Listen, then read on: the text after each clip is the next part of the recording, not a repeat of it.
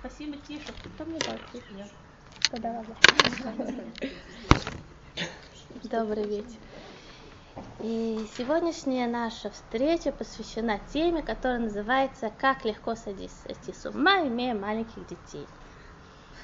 Это очень, на самом деле, такое немножко игривое название, а если мы будем говорить серьезно, то тема, она «Как предотвратить конфликты» да, с маленькими детьми, то у нас будет в следующий раз другое занятие, которое называется «Как найти общий язык». Да, это не то же самое, да, потому что есть э, сур мирава сетов, сначала отдались от плохого и потом делай хорошее. Так вот сегодня мы с вами будем говорить, как предотвратить конфликты, как не влезть в эту конфликтную ситуацию, а потом будем как делать так, чтобы было совсем хорошо. Да? Но из того, что часть вещей может быть, предотвращая конфликты, мы уже тем самым налаживаем положительное общение с маленькими детьми. Да? И нормальный взрослый человек, что я имею в виду нормальный взрослый человек? Нормальный взрослый человек, это нормально погружен сам в себя и занят своими проблемами, он нормально будет с ребенком конфликтовать.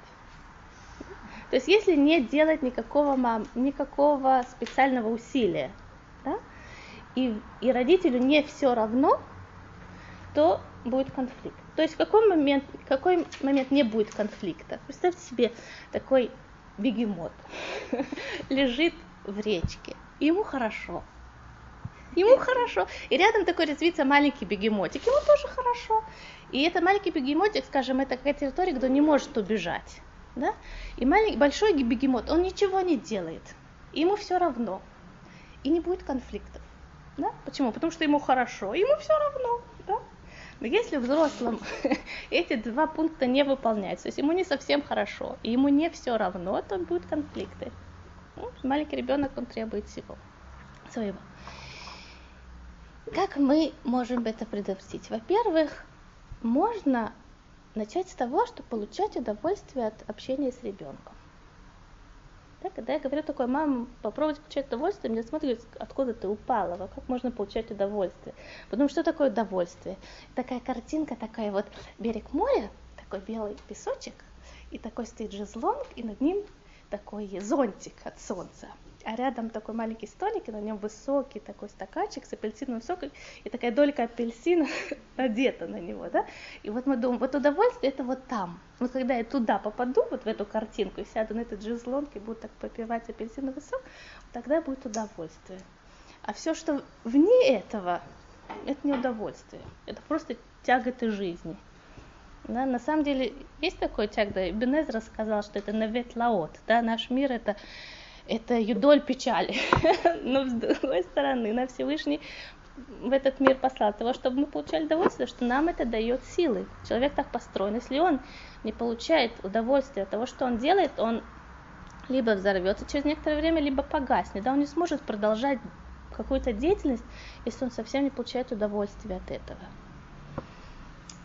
Удовольствие настоящее, да, можно работать над ним. Например, известная такая вещь, что э, бабушки больше удовольствия получают от внуков, чем мамы. Да, есть такая известная вещь. На самом деле, почему? Потому что бабушки, они научились получать удовольствие от маленьких вещей. Да? Они уже, это вещь, которую можно развивать. И даже мы, мамы, можем это развивать уже сейчас, не обязательно становиться бабушками, тогда получать удовольствие от внуков, можно сейчас уже от детей. С чем, если мы с вами немножко углубимся в эту тему, из чего состоит удовольствие? Настоящее удовольствие состоит из э, физического удовольствия, из эмоционального удовольствия и духовное. Да, когда эти три вещи встречаются, человек на самом деле получает удовольствие. Например, один идет на работу, два человека работают на одной и той же работе, один получает ту же самую зарплату, да, и приблизительно работа у них одинаковая. Один приходит домой, выжатый как лимон, ненавидит работу, другой приходит домой и довольный, ну, довольный собой, своей работой. Почему? Тому, кому кто-то получает удовольствие, работа ему интересна, он работает с людьми, с которыми ему приятны, и он знает, что что дел, он делает, это правильно, это хорошая вещь, это, это есть польза того, что он делает. А второй начальник им недоволен, все время его критикует, и люди, люди, с которыми он работает, они его не уважают и плохо к нему относятся, и толку от своей работы он не видит. Даже он будет получать хорошую зарплату, он будет приходить домой выжатый. Мы можем взять эти три вещи и перенести их в поле деятельности, связанное с воспитанием. То есть первое, маме должно быть интересно с детьми. В каком смысле интересно? Мама думает, ну вот я большой человек, а это трехлетний ребенок, что может быть у нас общего, что может быть мне интересно. На самом деле у каждой мамы есть какая-то область, области ее характера, которая ей ей интересно. Одна мама, она любит, не знаю, розыгрыши, другая мама, у нее чувство юмора, третья мама любит походы, четвертая мама любит стряпать. Какая-то есть у каждой женщины, у каждого человека есть какая-то область деятельности, которая ему приятна, которая доставляет удовольствие. И можно это сделать основной нитью воспитания. Можно это просто взять и спустить из области, вот, дома Джейн Сноу, когда я выйду на пенсию, вот тогда я займусь своими хобби. Да? Можно это уже сейчас сделать сейчас. Это можно это перевести на язык детей, да, немножко снизить уровень, немножко э, подумать, как это сделать с детьми. И дети очень легко это впитывают. И даже если ребенок, он по своему э, строению своей личности, он, он не такой, как мама, да, но все равно это оставит на его личности очень хороший положительный свет, свет да, и след то, что мама делала с ним что-то, что приносило ей удовольствие. Это, это весь дом, всему дому это дает большой свет. Да, или мама там, например, она любит красивые вещи, так они могут и комнату ребенка красиво сделать. Что этому может мешать? Это может мешать такая, такая установка, либо все, либо ничего. Например, мама любит красивые вещи, да, но она не может комнату ребенка обставить так, как вот ей бы хотелось, вот как из журнала. Вот такой вот такая вот кровать, и такой, а такие занавесы, такой коврик, такой. Вот если бы у нее был такое, вот тогда бы она получала удовольствие и украшать свой дом. А пока у нее есть там мебель такая, такая и такая, и все такое, такое. Понимаете, мы должны немножко стараться выйти из этой установки, либо все, либо ничего. То есть если нет все, что я хочу, то тогда мне вообще все равно, я ничего не буду делать. Да, надо постараться выйти отсюда и говорить, даже это будет не сто процентов, я хочу будет только 40 или будет 50, но это тоже хорошо. Научить себя думать не, не будет совершенно, но даже будет хорошо. Хорошо это тоже 50 и 60 и 70 процентов. Это тоже хорошо. Это может быть часть моей жизни дать свет всему, всему дому. Вторая вещь, которая доставляет удовольствие при общении с детьми, это эмоциональная составляющая. То есть, чтобы ребенок, любой член нашей семьи, он был по-настоящему близким для нас, дорогим человеком. Да? Чтобы нам было не все равно, чтобы он чувствовал это, нам не все равно, что он существует на свете, он знает. Да, обычно как? Мы ребенка хвалим, обнимаем, любим и целуем, когда он себя хорошо ведет, правильно? Да, когда он себя плохо ведет, мы делаем то, то, то или все. Но кроме всего, это очень хорошо, это правильно, когда он себя хорошо ведет. Но кроме этого должна быть у него постоянное, постоянное сознание, что сам факт его существования на свете доставляет маме удовольствие. Вот то, что он существует. Почему это тоже хорошо? Потому что у каждого человека есть в жизни и какие-то неприятности, какие-то... Понятно, что он не проживет, хотя мы нашим детям мечтаем, чтобы у них жизнь была гладкой, хорошей, замечательной, ну просто вообще сто процентов. Ну понятно, взрослые люди, мы понимаем, что не будет сто процентов, будут какие-то сложности, проблемы, неприятности и так далее. Человек не всегда может достичь успеха. Да? Наш мир, сегодняшняя культура, человек должен достичь успеха, тогда он стоящий человек. Да? Он должен понимать, даже если я не достиг успеха, я все равно стоящий человек. Да, это мы должны себе говорить и ребенку нашему давать понять, что бы ни было, чего бы ты достиг, не достиг, смог, не смог, успел, не успел, создал, не создал, сам факт твоего существования доставляет мне удовольствие. И это проявляется, это, это то, что это без слов, без слов, через улыбку, через, через выражение лица, оно дает ребенку ощущение полноты жизни – полноты жизни. Ну, потому что мы думаем только ну, то, что я уже говорила. И третье – это духовная составляющая. Духовная составляющая – это то, что мама себе должна четко знать, то, что я делаю, оно правильно. То, что я делаю, это имеет большой смысл. И не только в том, что я сейчас э, э, выращиваю и привношу свою долю, свой вклад в построение еврейского народа. То, что у меня есть дети, это хорошо, это правильно, это, это здорово, это правильно, что это так. Что может этому мешать? Этому может мешать не очень хорошие отношения с собственной мамой. Когда у, у мамы не очень сложить отношения со своей мамой, то она смотрит на своих детей, когда у них плохое настроение, думает, ну зачем это все надо? Зачем я тут? Что я здесь делаю вообще? Я не хочу быть здесь, я хочу быть где-то в другом месте. И то, что каждая мама может дать своим детям, она тем самым проявля... закладывает цепочку поколений дальше. Да? То, что ей, то, что она вкладывает сейчас, будет сопровождать ее детей, потом будет сопровождать детей ее детей, и детей ее детей и так далее. Да? Нужно знать, что наши слова, наши улыбки, наши объятия, наш вклад, оно это, это вечность. Да? Оно будет с нашими детьми сознательно подсознательно всегда.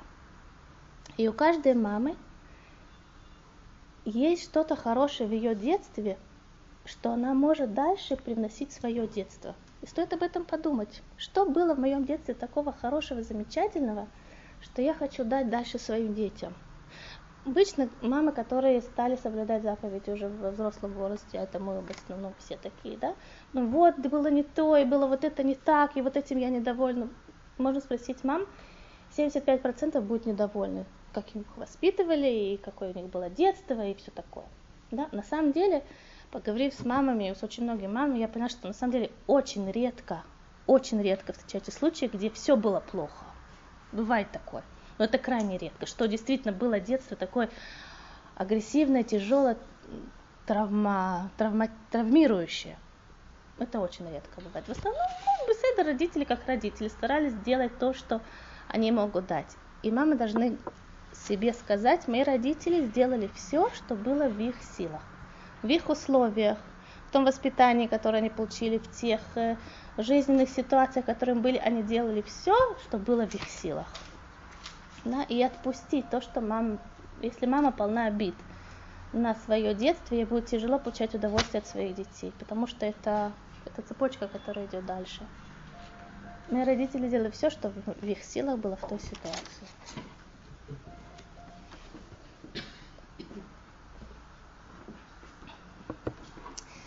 Добрый вечер, Шавата. Еще какая может быть ситуация, почему возникает конфликтность конфликтная ситуация с э, мамой маленького, маленького ребенка. Мамы особенно, знаете, мамы интеллектуально настроенные, мамы глубоко думающие, они мало разговаривают. То есть мама, она может разговаривать с подругой со своей полчаса, полтора часа, два часа. Да? Но вообще мама обычно, особенно мама глубокая, думающая, она молчит. Помните, как мы воспитывались у нас в детстве? Была мама, папа, дедушки, бабушки, было радио, были соседи, все время говорили. Да? А здесь, что интересно, получается, очень многие дети второго поколения, они идут в Ганей Сафа. Да? Не только это связано с тем, что, я не говорю сейчас о процентах, но относительно процентном отношении русскоязычные семьи к отношению израильским семьям, да, и процентное отношение детей в Сафа, оно выше, понимаете, чем процентное отношение семей по отношению к израильским семьям. Сафа это садики, которые помогают детям развитием речи. И не только эта проблема в том, что и второй язык и все такое, это объективная проблема, да, многим детям тяжело два языка одновременно выучить, и это объективная вещь, но кроме этого мама молчат мама молчат. И это вещь, которую действительно надо маме над собой работать. Да? Не, не, конечно, не надо с ребенком вести интеллектуальные диспуты, и что, где, когда, если ему там полтора, два или три года. Но надо с ним разговаривать. Очень простые вещи. Почему возникает на этом фоне конфликтная ситуация? Потому что ребен, ребенок не знает, куда себя девать. Мама молчит, а ребенок он должен чувствовать, что, что вот эта атмосфера дома, она наполнена. И тогда, если она пустует, он начинает ее наполнять собой. А чем он наполняет собой? Начинает капризничать, начинает ныть, начинает... Мама она думает о каких-то своих глубоких, тяжелых вещах, каких-то или возвышенных, да, она не понимает, что от нее хочет вообще. Поэтому надо с маленького, даже с самого маленького возраста, например, ребенок полгода или там даже еще меньше, говорит, давай мы сейчас оденем, давай оденем штанишки, тебе оденем одну ручку, потом другую ручку. Кроме того, что это развивает язык, это наполняет атмосферу дома положительной энергией, да, положительными эмоциями. А вот ты пришел, давай мы сейчас тебе поставим тарелочку, теперь мы положим ложечку, давай садись на стульчик. Все, что он говорит, все это проговаривать. Это ребенку дает ощущение уверенности. Вот все хорошо. Вот когда мама говорит, это наполняет дом таким чувством, все хорошо. И мама тут, мама хорошая, мама меня любит. Даже она не говорит, я тебя люблю. Но ее разговор с ребенком, он полон положительного такого оттенка. Это, казалось бы, такая простая вещь, это очень непростая вещь. Это очень непростая вещь, она наполняет дом очень хорошим, хорошей энергией. И все, все, что вы делаете. А давай, например, или они играют в песочек. Теперь мы будем собирать игрушки, а скоро мы пойдем. Теперь то, что вы хотите ребенку, он чем-то занимается, теперь надо идти, э, не знаю, идти купаться, идти ужинать, все заканчиваем. Да? Любая вещь, которую заканчиваем, надо уже до того, как мы сейчас. Так, теперь быстро, быстро, быстро спать, быстро есть, быстро купаться. Никаких быстро. Ребенок может раз переключиться, да? У него какие-то свои планы были, понимаете? Он вот этот замок, там, он хотел поселить принцессу или там, не знаю, пожарную машину, у него еще там пожар был, в программе потом должны были там, не знаю, Миштара приехать, полиция должна была приехать, ну то, что он играет, да, и вдруг быстро, какой быстро вообще, да, это... и взрослый так не может, мне кажется. И взрослый так не может, сто процентов. Поэтому надо за, за 10 минут, а скоро мы пойдем ужинать, да, как хорошо ты играешь, скоро мы пойдем, через 5 минут, скоро мы сейчас, давай постепенно завай, мы скоро пойдем ужинать, или мы скоро давай собирать игрушки, мы сейчас идем домой, если, понимаете, это все надо проговаривать, проговаривать, я говорю ребенку, во-первых, у него есть подготовка психологическая, да, что это скоро все заканчивается, и она потихоньку сворачивается. И во-вторых, мама, мама тут. Мама, она присутствует. Для маленького ребенка это очень важно, вот это, что мама присутствует. Не просто ее тело тут, а ее мысли где-то там вообще. И ребенок это сто процентов чувствует мысли мамы не со мной. Да, так же, как жена может разговаривать с мужем, может говорить с женой и чувствовать этот человек, который сморгает, его мысли не со мной. Это, это чувствуется сто процентов. Ребенок чувствует в ту же секунду, как вы начали думать о другом, он понял, что вы уже не с ним. Да, его мысль. Поэтому надо ребенку, мама может, не может, но мидей пам, время от времени все равно говорить с ними, проговаривать, и разговаривать, и разговаривать, и разговаривать, и разговаривать. И это то, что мы можем в себе развивать. И разговаривая, говорить о том хорошем, что вы видите у него. Я вижу, как ты красиво нарисовал, я вижу, как ты хорошо построил. Да? Говорить, находить все хорошее. Потому что плохое мы не должны стараться находить, оно само прыгает нам в глаза. А хорошее видеть, это надо постараться. И это тоже ребенка приучать, видеть хороший. Мама приходит и говорят, он бесконечно жалуется, с ним невозможно выйти, невозможно находиться, все ему не то и все ему не так. Да? И мама разговаривает час. Она тоже про своего ребенка бесконечно жалуется. Она час про него говорит, а ничего хорошего про него не сказал. А откуда ему знать, что в мире тоже есть хорошие вещи? Да? Поэтому обычный, нормальный, каждодневный разговор с мамой ля ля ля ля ля ля ля ля ля ля ля ля ля ля ля ля ля да и то, что он хороший делает, да, кроме этого дает малышу понимание, что маме нравится вообще мое присутствие в ее жизни, ему нравится, ей нравится, да, она довольна тем, что я нахожусь в ее жизни. Кроме этого, то, что я делаю, хорошо, да, это для ребенка очень важно, для любого человека важно, то, что я делаю, это хорошо, мы, мы можем часто встретить людей, которые постоянно извиняются за то, что они делают. Извините, извините, что я пришел, извините, что я позвонил, извините, что я спросил, извините, что я посмотрел, извините, что я вышел, извините, что без конца. Да? Человеку нужно знать, все, что он делает, это хорошо, это хорошо, и это хорошо, и это хорошо, и это хорошо. Да? Это строит человеку личность. Это дает ему психологическое, психологическое здоровье само по себе его существование хорошо, и то, что он делает, это тоже хорошо. тогда, когда мы, если даже с ребенком возникнет конфликтная ситуация, уже есть база. База, которая помогает нам выйти с меньшими потерями с какого-то конфликта, даже если он есть. Кроме этого, надо, конечно, говорить, кроме этого, надо уметь слушать. Слушать нам очень тяжело. Тяжело нам слушать, почему? Что мы полны собой. Мы до краев полны собой даже больше. И слушать надо уметь. И слушать тоже это не так просто. Во-первых, надо дать человеку понять, маленькому ребенку, что, что вы его слушаете, да?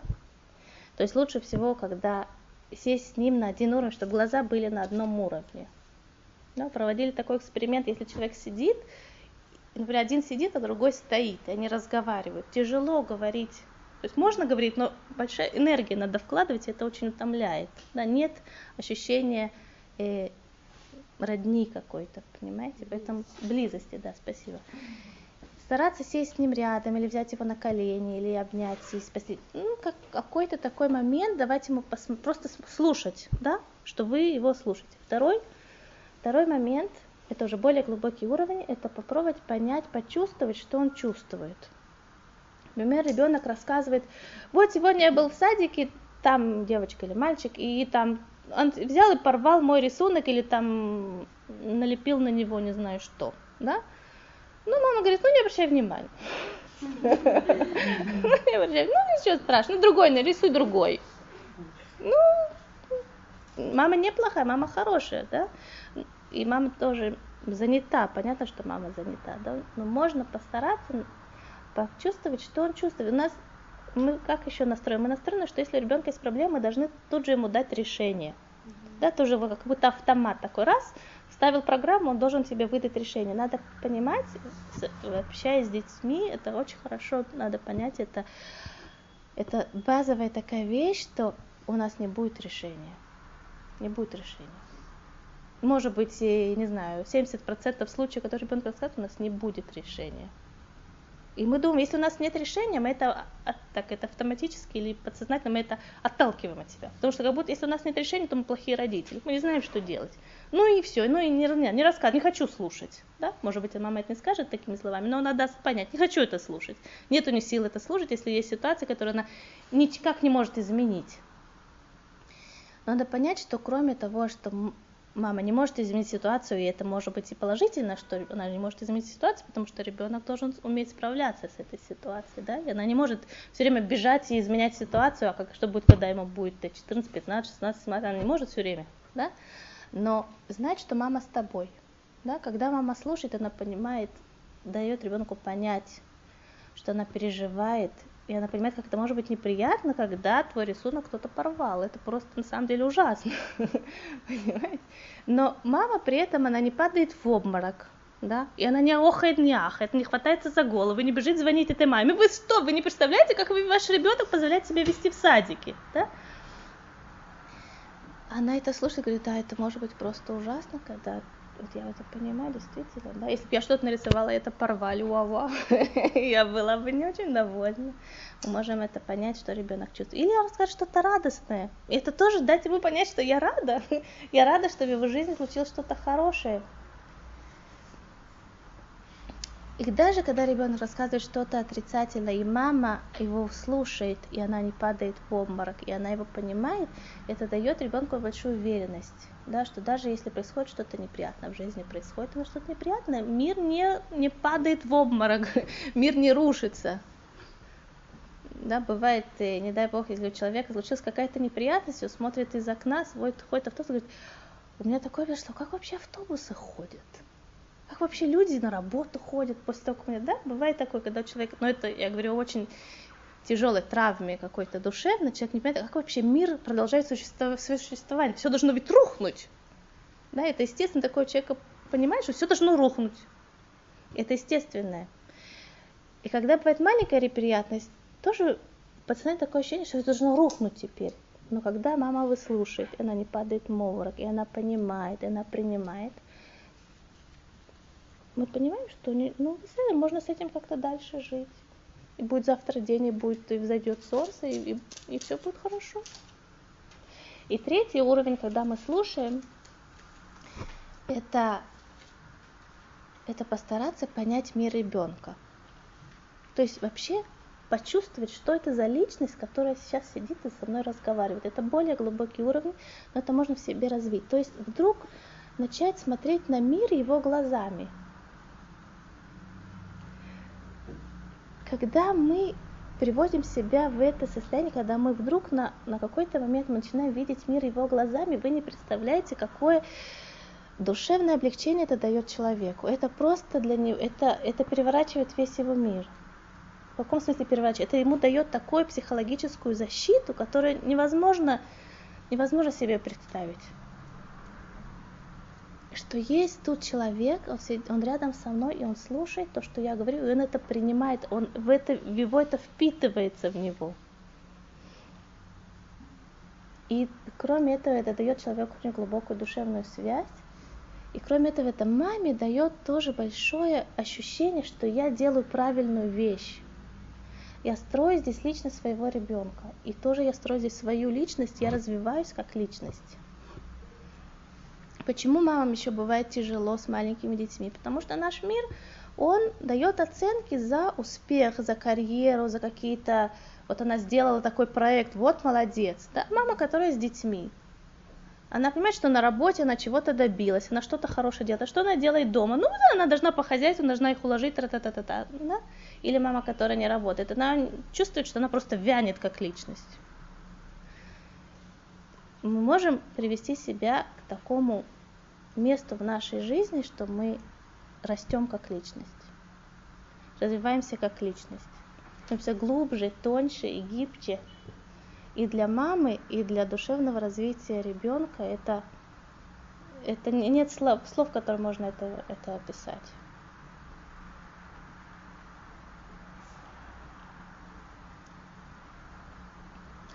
А что происходит обычно, если этого нет?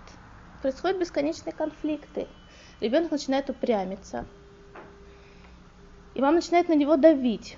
Почему? Потому что он ей мешает. У нее ей нужно спеть то, то, то, и он сейчас упрямится. Это ей мешает, это ее, это ей как шлагбаум. Она куда-то бежит, бац, не пройти. Да? Теперь она пытается силой этот шлагбаум передвинуть. Ну, известно еще из законов Ньютона, да, что каждое действие, оно рождает противодействие. Чем мама сильнее давит, и больше ребенок упрямится. И если нет базы понимания, нет базы доверительных отношений, то это может перерасти в дичайшие конфликты, в дикие конфликты. Представляете, какие письма приходят душераздирающие, мама воюет со своими двух, трех, четырех, пятилетними детьми. Я сейчас расскажу вам рассказ. Я знаю, что папа тоже слушает эти, заповеди, эти, эти занятия из области военно-морских сражений. Э, в семнадцатом году, спасаясь от революции, вышел из Кронштадта э, базовый тральщик под названием китобоец. Что такое базовый тральщик? Это такая э, деревянной постройки, деревянной постройки корабль.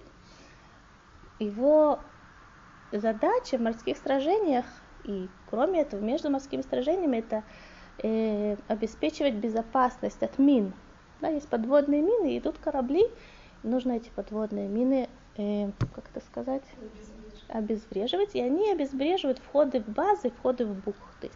Они сами деревянные, чтобы магнитные мины к ним не цеплялись.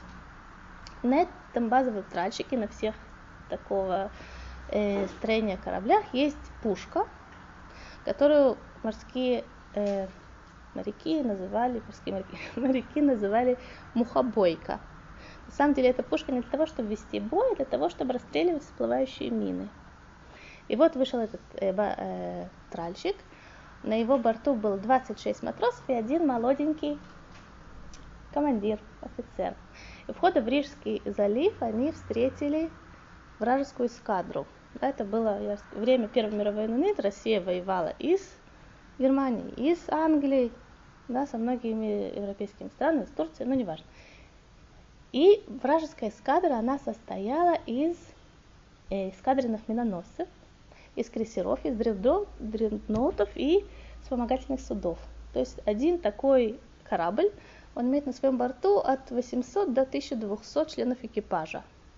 Да, и было несколько таких, а у него всего деревянный кораблик 26 матросов.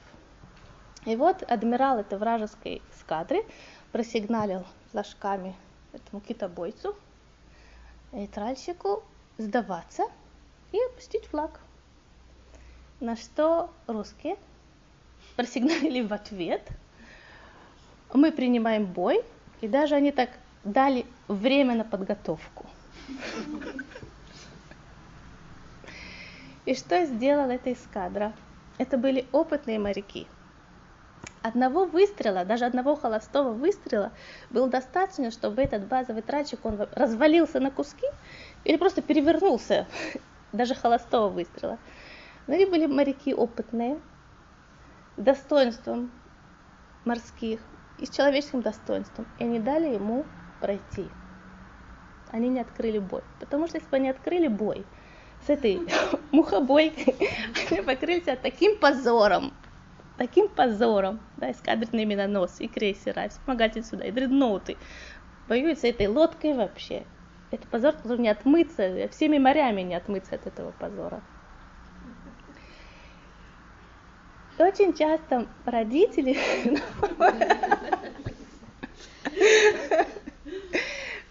родители говорят, это такой прямый ребенок, он стремится только спорить, он только хочет спорить, да? Что такое стремиться? Что такое стремление? У взрослого человека есть стремление в жизни, да? Что, из чего оно состоит? Из жизненного опыта, опыта этого человека, из ценностей, которые есть у взрослого человека, из его э, надежд, предпочтений, из его эм, цели, которые он ставит в жизни. Не знаю, из очень многих составляющих состоит стремление человека в жизни. Из приоритетов его, из, э, из накопленного опыта. Что есть у маленького ребенка, который хочет строить? Да ничего у него нет. у него ничего нет. Ни жизненного опыта, ни стремления в жизни, ни цели в жизни, ни ценностей, ни приоритетов. у него нет. У него что есть? У него есть чувство, которое Всевышний ему дал. Какое чувство? Что, что, чем, чем обусловлено поведение маленького ребенка. Из трех вещей состоит его поведение. Из инстинктов, из порывов и из чувств. Вот из этих трех составляющих состоит поведение ребенка, поведение. Инстинкты, порывы и чувства. И один из инстинктов и порывов – это сопротивление. На самом деле сопротивление – это очень важная вещь. Почему? Оно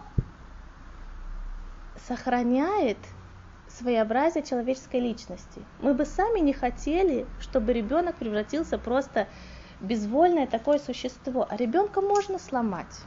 И были случаи, есть случаи, когда ребенка ломают, может, можно сломать ребенка, это не так тяжело. И еще я хочу в скобках добавить, есть дети, которые по своей природе хотят делать хорошо. Не все дети. Есть дети очень прямо, но есть дети по своей природе, они вот, они хорошие, они хотят быть хорошими. Они тоже иногда, иногда капризничают, иногда там чего-то хотят и так далее, да, но ребенок, который по своей природе, он хочет быть очень хорошим, такого ребенка нельзя ругать. Нельзя на него наезжать, нельзя его ругать. Его можно сломать очень легко. Намного легче, чем просто обычного ребенка, и мамы должны это знать. Ты что, либо он все время будет, мама, что, вот я хочу так. Она видит, он все время хочет быть хорошим, он к ней все время подбегает, он старается. Видно, видно, что, видно, что ребенок очень хороший. Иногда даже маме это уже надоедает. Ну иди поиграй, да? Не, ну мамочка, я хочу так, я хочу... А если я так сделаю, будет хорошо, да? Это такая природа ребенка, да? Его нельзя ругать, ребенка его можно очень легко сломать. Но вообще любого ребенка можно сломать. у него поэтому Всевышний вложил сопротивление, да, сопротивление. И это сопротивление, оно пробуждается в возрасте около двух лет, двух-трех лет, тогда родители говорят, был нормальный ребенок, во что он превратился, какой ужас, это невозможно с ним жить вообще. До этого он был такой куклой, которую одевали, кормили, выводили гулять, возвращали гулять, и укладывали спать, давали мишку, до свидания, спокойной ночи. А теперь он понял, что он, оказывается, личность. Он так, он так после говорит, да я не хочу. Да, и мама от этого в шоке. Я не хочу. Да кто такой вообще? Кто вчера вылупился из яйца, а еще сидит и говорит мне, я не хочу. Сейчас я тебе заставлю, я тебе покажу, кто тут хочет, а кто тут не хочет. Да? Есть и то же самое, это, на протяжении взросления ребенка есть такое, он превращается в маленькую личность, он, он проверяет, кто он. До этого, что он, что мама, что дом, что папа, это все было вместе такая каша. Да? А теперь он понимает границы, вот это я. И если я не хочу, значит это я. Если я хочу, то я не знаю, где я. Может быть, это я, это продолжение мамы такое вообще, которое идет рядом с ней. Может, это не я вообще. А если я не хочу, это уже я. Понимаете? Это я. Поэтому не надо на это сильно наезжать. Это вещь, которая очень хорошая. Надо, а не хочешь, не надо. Да? Потом обойти. Понимаете, мудрость и самоуважение родителей, это не наезжать на этот китобоец и не расстреливать его тяжелыми снарядами.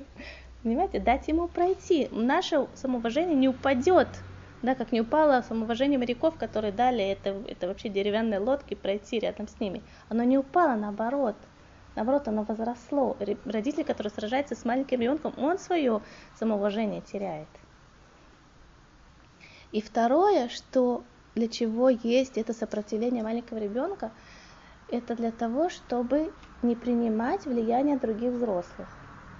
Да? Ребенка заложено, он должен слушаться своих родителей, кроме этого он должен слушаться взрослых, которые их родители как бы назначили вместо себя, когда их нет. Да, это, ребенок это понимает подсознательно или сознательно, что есть мама, есть папа, есть бабушка, дедушка, есть воспитательница или есть рэби, есть учителя. Да? То есть это взрослые, которых родители назначили быть вместо себя. Кроме этого, есть много других взрослых, которых ребенок не должен слушать, которым встречается на улице, которых он не должен слушать. Да? И это нормальное сопротивление, которое есть у каждого ребенка к взрослому человеку просто так да? но родители, у которых есть душевная связь со своими детьми, сопротивление это намного легче, оно, оно легко его обойти, легко его предотвратить, оно меньше возрождается, оно, оно тоже проявляется, но оно, сила его мощность, она намного меньше. Поэтому если родители видят, он такой упрямый, он невозможно с ним вообще разговаривать, да, а все хотят родители делать, он прямо, я буду упрямее, я докажу здесь, кто тут сказал свое последнее слово. Да? Надо понимать. А мы дошли с ним, что начина... уже начинается между нами вот это, то, что называется на иврите маваке кохот. Да? У нас между нами противо... Нет тут никаких, э, как сказать, э, сопротивлений двух сил. Это, это смешно, что сопротивление двух сил. Да это же ребенок маленький, а вы, а вы, а вы эскадра, вы эскадра, вы, вы колоссальное человеческое существо, вы взрослый человек. Не может тут никакого противостояния, противостояния двух сил. Да? Но если взрослые видят, что до этого доходит, надо сделать шаг назад и сказать, секундочку, мы сейчас пойдем другим путем, что надо наладить нормальное душевное согласие между нами. Когда оно налажено, тогда сопротивление, оно автоматически снижается. Автоматически оно становится меньше. Потому что ребенок не надо сопротивляться. Во-первых, в возник инстинкт, который есть у человека, мы скажем, что дети, они инстинктами управляются. Есть инстинкт слушаться взрослого. Если этого взрослого любят, если с ним есть душевная связь. Да? Как маленькие уточки, они про... только вот вылупились из яйца, идет большая утка, они сразу за ней. Да? У ребенка в душе есть такое делать хорошо. У взрослого тоже есть такое. Ну, можно, конечно, этому сильно помешать. Но, в принципе, есть у человека заложено в нем стремление делать хорошо. У ребенка, у маленького тоже есть стремление делать хорошо и делать то, что мама сказала. Есть оно. Если мама не сильно это покалечила, оно есть. Но оно, конечно, замешано на сопротивлении. Да? Но как только с мамой есть и с папой есть теплый контакт, хороший, то это, этот инстинкт, он пробуждается и ребенку больше есть желания делать хорошо. Представляете, есть и в взрослого жизни тоже есть человек взрослый, которого вы, вы восхищаетесь им, вы его уважаете, вы просто ловите каждое его слово. Вам захочется быть хорошим ради него. И у маленького ребенка тоже есть. Если он восхищается родителями, с ним есть теплая душевная связь, хочется быть хорошей ради мамы. Есть такое. Кроме этого, мама не сильно нажимает, когда ребенок сопротивляется. Она уважает его я да, она умеет это обходить.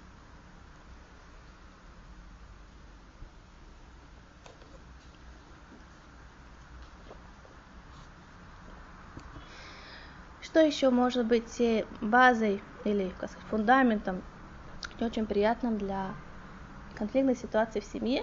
Даже, как это не абсурдно звучит, мама, которая хочет быть хорошей, и, как правило, это у мам, которые хотят быть хорошими мамами, у них есть по отношению к детям чувство вины. Вины, это я очень часто встречаю. И, наверное, нет мамы в этом мире, которая бы чувство вины в той или иной мере, оно бы в ней не сидело. Иногда сидит чуть-чуть, иногда она разрастается до таких размеров, что маме уже тяжело дышать просто. Да? Причем чувство вины, оно и может сидеть в разных местах. Например, что ребенок родился, ему мало уделяли внимания, потому что родился уже через которое время, там, если есть маленькая разница в возрасте, уже родился кто-то маленький, и тому, который старше, уже мало уделялось внимания. Теперь, когда он себя плохо ведет, мама начинает винить себя, вот это я виновата, я ему мало внимания дала, когда он родился. От чего это идет? Это, это воспитание такое, когда мама была сама маленькая, ей говорили, как тебе не стыдно? И все, что происходило, очень часто мама слышала, как тебе не стыдно, да как тебе не стыдно, как тебе не стыдно, да. Теперь, если есть какая-то неприятность, у мамы это в ушах, она слышит, как тебе не стыдно, как тебе не стыдно, да. Сразу она чувствует чувство вины, это я виновата, я виновата, да. Все, что происходит с детьми, я виновата. Если мама чувствует, я виновата, ей очень тяжело с детьми, потому что человеку, который, что происходит, чувство вины, человек, которому мы чувствуем чувство вины, мы начинаем от него отдаляться нам неприятно чувство вины, которое у нас вызывает. Да? Кроме этого, через какое-то время, если чувство вины, оно никак не уходит никуда, мы к этому человеку начинаем чувствовать раздражение. Да? Постоянно тот, кто нас вызывает чувство вины, со временем, как правило, небольшой какой-то отрывок времени, мы начинаем чувствовать к нему раздражение. И отсюда конфликты, и с маленьким ребенком могут быть очень большие конфликты на этой, на этой почве. А вы мне скажете, ну, мама может быть делать неправильные вещи, и она может быть совершенно справедлива, у нее может быть чувство вины по отношению к ребенку. Да, я не скажу, что мама, она идеальная. Да, любая мама, она не идеальна. Но есть разница между чувством вины, которое приобрело неправильные формы, и, и сожалением. Да? Мама может сказать, да, то, что я сделала, это было, пожалуй, не так-то уж хорошо. Ладно, в следующий раз буду делать получше. Все, закрыли тему. Закрыли тему. Если это снова, снова всплывает, и снова всплывает, и снова всплывает, и снова всплывает, снова всплывает, это уже маме надо вздохнуть и сказать, я сделала все, что в моих силах. В той ситуации, в которой я была, может быть, я сделала неправильно, но я хотела, я старалась как лучше, я сделала все, что в моих силах, все. Больше этого я не могла. И это правда. Это правда, каждая мама в любой ситуации, в которой она находится, она делает все, что в ее силах, но не всегда у нее есть силы, да, или душевные, или физические, но она делает все, что в ее возможности было делать в ситуации. Все. Не, не давать себя на растерзание чувства вины. Оно не приносит пользы, оно только ухудшает отношения с ребенком. Еще один момент. На самом деле таких моментов много, я говорю о основных моментах. Да? То, что мама, я надеюсь, не вслух, но про себя начинает своего ребенка обзывать.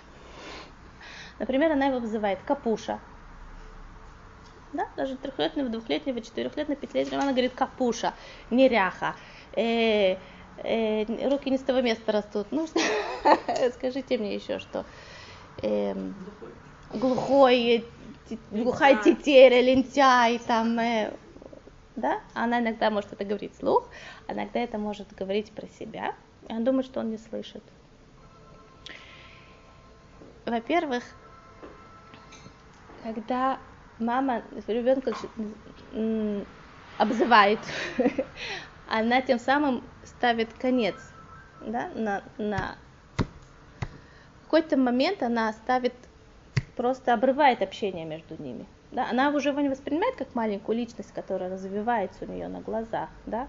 как маленького ребенка, которого она должна помогать расти, которому она должна помогать расти. Она его видит как такое произведение, которое ходит по квартире и мешает ей, что он капуша, что он лентяй, что он глухой, что он тетеря, потому что я не знаю что.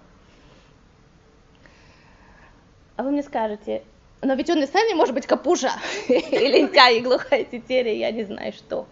Да? Может быть, у ребенка недостатки, которые маму раздражают. Особенно если у нее самой есть такое. И ее в детстве за это очень сильно, не знаю что, гоняли. Или, например, это есть в ее муже или в свекрови. Это очень сильно раздражает, да? Ребенок должен отдуваться за всех. И за папу, и за бабушку, и за дедушку, и за всю, за всю их ветку. Их, их. Не, у нас все нормально, да, у нас все нормальные вообще. Совершенно нормально, это у них, это все в них. Даже если мы видим, что ребенок, он что-то нам в нем раздражает, да, даже если это откровенно отрицательная черта, надо понимать, что есть у этого другой взгляд на вещи. Если мы посмотрим с другой стороны, мы это поймем. Например, ребенок даже, что мы говорим, что он, не знаю, нахальный.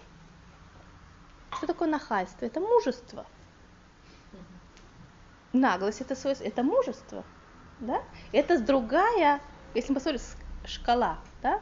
есть, есть э, в одну сторону можно заехать очень сильно и в другую сторону. Да? Это на той же шкале это качество на той же скале. В одну сторону, если заехать очень сильно, это наглость, а в другую сторону это мужество. То есть сказать свое мнение, даже когда вокруг все против, что это легко, это нелегко.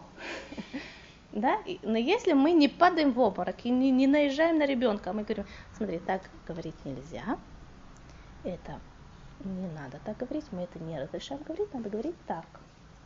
Да? Не бояться ребенку сказать, когда ребенок, например, с мамой говорит грубо, или маме говорит тем не тем тоном, или говорит ей не те словами, я говорю, как ты с мамой разговариваешь?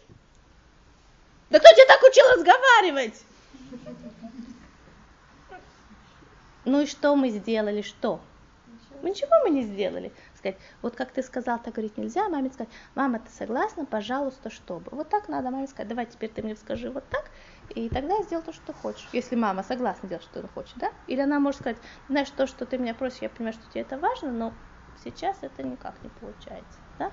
Но вот так, как ты сказал, так говорить нельзя, надо говорить так. И сказать ему, как надо сказать.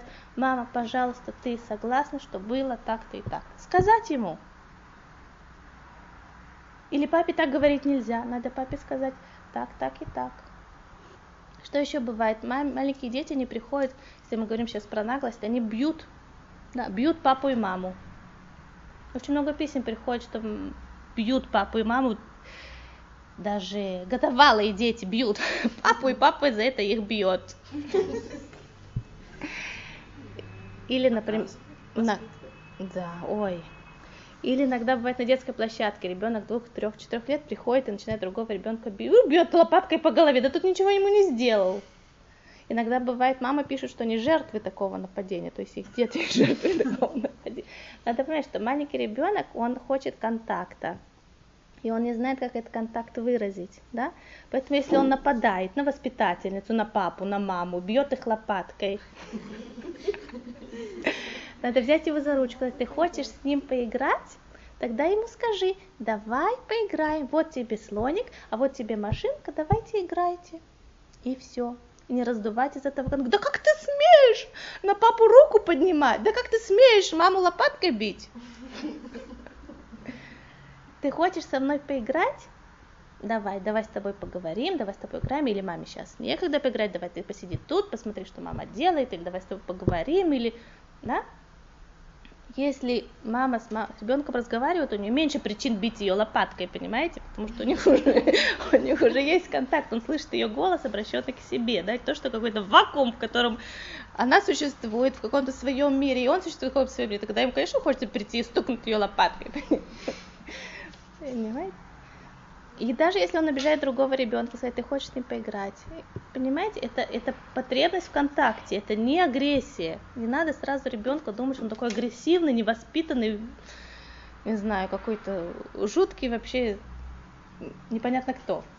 Нет, бывают же другие случаи. Значит, что он бьет именно потому, что он чем-то недоволен. Он бьет, что он чем-то недоволен. Тогда надо его научить, научить. Давай ты, ты, ты хочешь что-то сказать, сказать ему. Взрослому человеку тоже тяжело бывает сказать, что он хочет и что ему болит, и тогда он начинает кричать. Правда?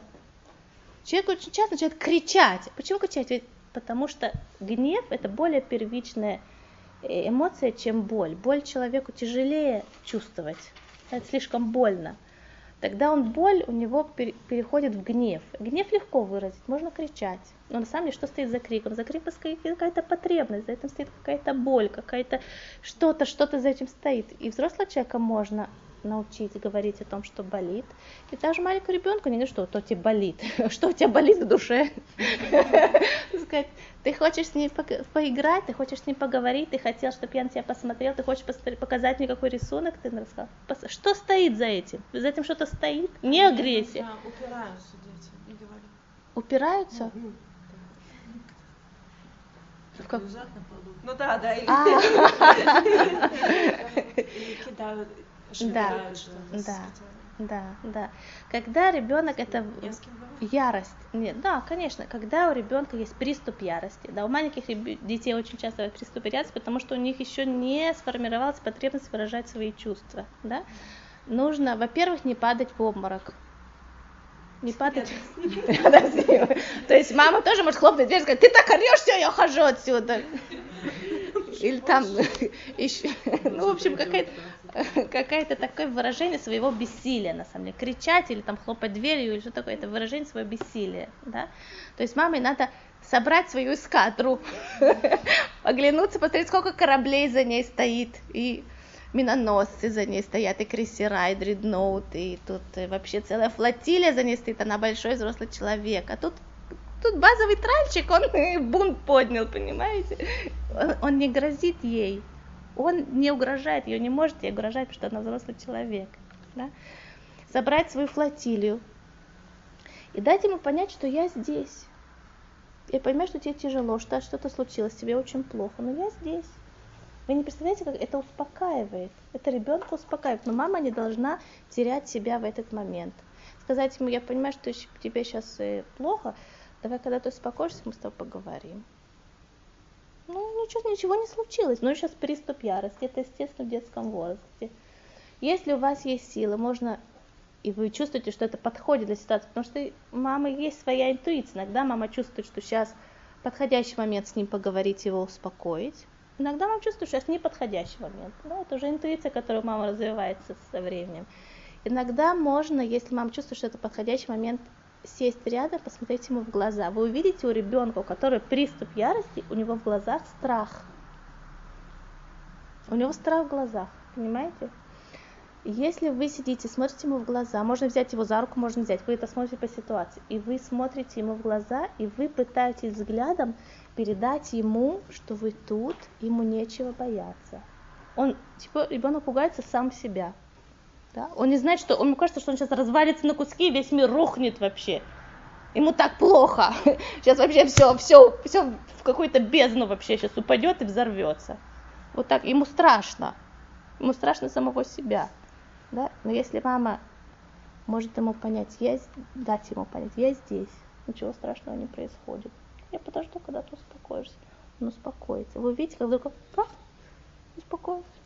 Это и, и у ребенка, у которого есть... Если он на маму злится, может это... Ну что пусть злится? Значит, Мама я значит, мама не